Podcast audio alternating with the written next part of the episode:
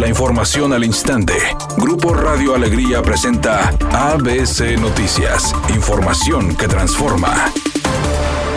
Este día fue inaugurado el Hospital Psiquiátrico Estatal en Escobedo y el antiguo nosocomio será convertido en un área de rehabilitación. Así lo informó Humberto Torres, secretario de Infraestructura. Por su parte, Manuel de la O, secretario de Salud en el Estado, destacó la importancia de la salud mental, ya que aseguró que a lo largo de la vida una de cada cuatro personas tendrá un trastorno mental. Finalmente, el gobernador Jaime Rodríguez Calderón reveló que las grandes obras médicas deben otorgarlas el Estado a los municipios. La infraestructura grande, básica, la debe construir el Estado para que el municipio pueda potenciarse lleguen más inversiones, pueda cobrar mejores impuestos para resolver el tema de seguridad, el tema de servicios públicos, que esté bonito el municipio, que esté agradable. En otro tema, el mandatario estatal descartó conocer a Ignacio Rodríguez Zúñiga, quien fue mencionado como uno de los que aportó recursos a su campaña presidencial en el 2018 y que encabezaba una red de empresas todólogas que recibió contratos millonarios desde el 2015. Yo no hago ningún contrato como gobernador, yo no hice ningún contrato.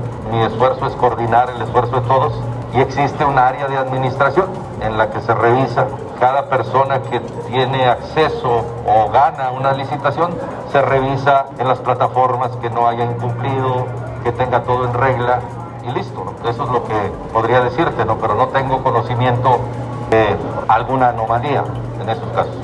El secretario de Salud en el Estado, Manuel de la O, informó este jueves que se registraron 507 nuevos contagios confirmados de COVID-19, con lo que se mantiene la tendencia a la baja de los últimos días, además de 35 fallecimientos en las últimas 24 horas por complicaciones con el virus.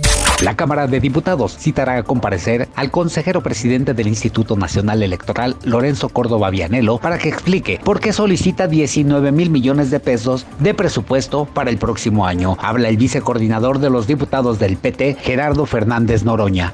Es un sinsentido. Y luego, si no le otorgamos ese presupuesto, va a salir a decir que no le alcanza para la revocación o ratificación del mandato que se hará sobre el compañero presidente el 21 de marzo del 2022. Editorial ABC con Eduardo Garza. Ya entraron los nuevos alcaldes, las promesas ya las hicieron en campaña, ahora concretarlas. No vayan a salir que se van a llevar un año en estudiar la situación financiera de sus municipios. El ciudadano desde ya soluciones. Olvídense de la luna de miel, resultados rápidos es lo que se espera, a poco no. Con el objetivo de mantenerse en los primeros lugares de la tabla general, Javier Aguirre iría con su mejor alineación para el juego contra FC Juárez. De acuerdo a lo que trabajó el Vasco este jueves en el Barrial, Esteban Andrada iría en el arco, Estefan Medina, César Montes, Sebastián Vegas y Jesús Gallardo en la línea defensiva, con Matías Craneviter, Alfonso González y Charlie Rodríguez en la zona media, así como Rogelio Funes Mori, Dubán Vergara y Maxi Mesa en el eje de ataque.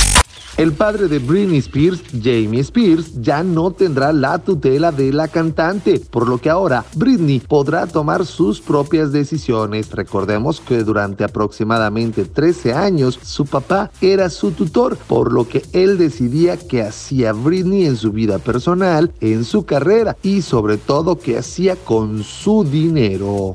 Es una tarde con cielo medio nublado, una temperatura mínima de 24 grados. Para mañana viernes se pronostica un día con cielo medio nublado, una temperatura máxima de 30 grados, una mínima de 22. La actual en el centro de Monterrey 31 grados. ABC Noticias, información que transforma.